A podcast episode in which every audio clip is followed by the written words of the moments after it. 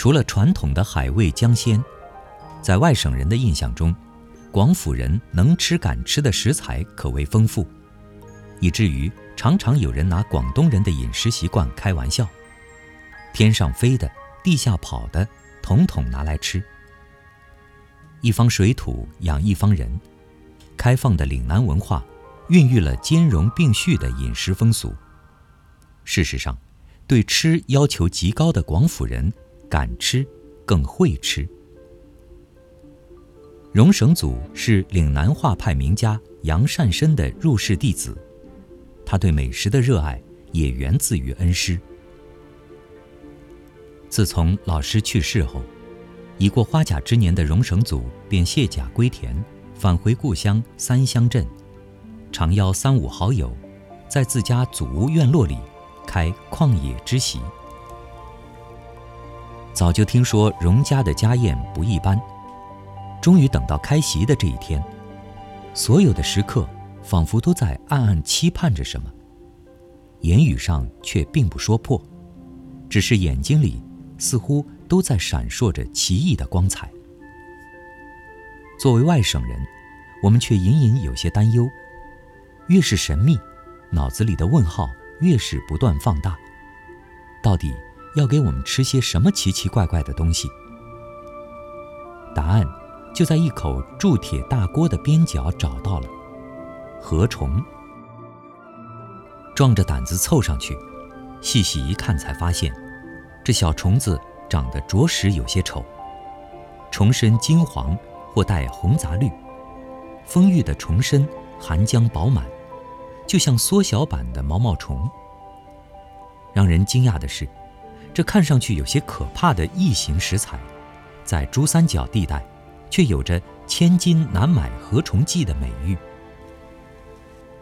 河虫有极强的季节性，只有在每年农历三四月和八九月的短暂周期里，人们才能寻觅到它的踪影。农历三四月出水的早造虫称为荔枝虫，多是冬眠后的隔年老虫，体瘦皮厚。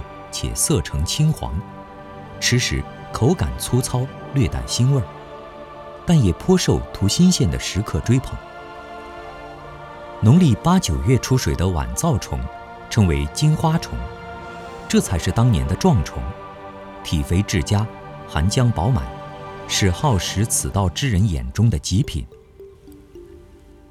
荣先生便是禾虫爱好者，每年都从禾虫季出。买到寂寞，可别小看这不起眼的虫子。越人食禾虫已有多年历史，《本草纲目拾遗》中写道：“禾虫，名广浙沿海滨多有之，形如蚯蚓。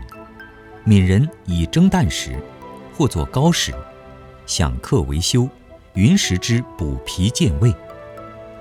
禾虫。”多分布在珠江口咸淡水交界处的稻田和淤泥之中，以禾和植物为食，繁殖时才露出泥面。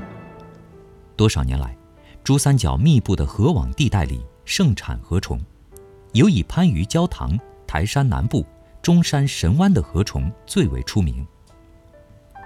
在当地人的记忆中，过去每当龙舟水涨时，水田里便会突然冒出禾虫，浮游在水面。农民们守候在河涌出口，待潮水退去时，用簸箕一捞，便可捞上几斤，用小艇载着满载而归。那时的禾虫肥嫩浆满，色如蛋黄，街市上每斤只卖一毛半到两毛。禾虫对生长环境有着极尽苛刻的要求。水质污染、咸潮来袭，都会使它爆浆而死。近年来，随着环境污染、稻田减少等多种因素的影响，河虫变得越来越稀有。食客想尝鲜，也要碰运气。而餐馆里售卖的河虫，即使色呈青绿、瘦如蚂蟥，每斤价格也达百元以上，堪称名贵的虫子。现在已是隆冬时节，今年最后一批禾虫也早已过季。能在荣家家宴上吃到品相如此肥美的河虫，当属极为难得。于是，便有了众食客来之前的垂涎良久。此刻，厨房里正在炒河虫，听上去似乎没有任何技术含量，但实际上最难做的就是这道炒河虫。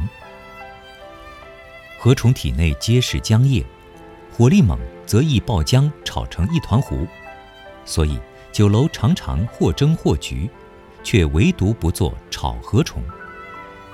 荣先生告诉我们，炒河虫的诀窍在于飞水。炒之前要先把河虫放入快开的水中，快速拖过，使其收缩变硬，晾干水分后再下锅用慢火炒熟，这样炒出来的河虫才有头有尾、齐齐整整。说话间，便眼看着已炒至干爽的河虫在锅里逐渐变得色泽金黄，而香气也随之升腾而来。厨房的另一头，荣太太在烹制河虫蒸蛋。她将河虫洗净切碎，放入瓦钵，加入生鸡蛋、肥肉丁、生蒜仔、陈皮丝、姜蓉、胡椒粉、花生油、葱花、盐等配料一起搅拌均匀，入锅蒸熟。一旁的朋友咽着口水告诉我，酒楼里吃到的河虫蒸蛋常常是七分鸡蛋三分虫。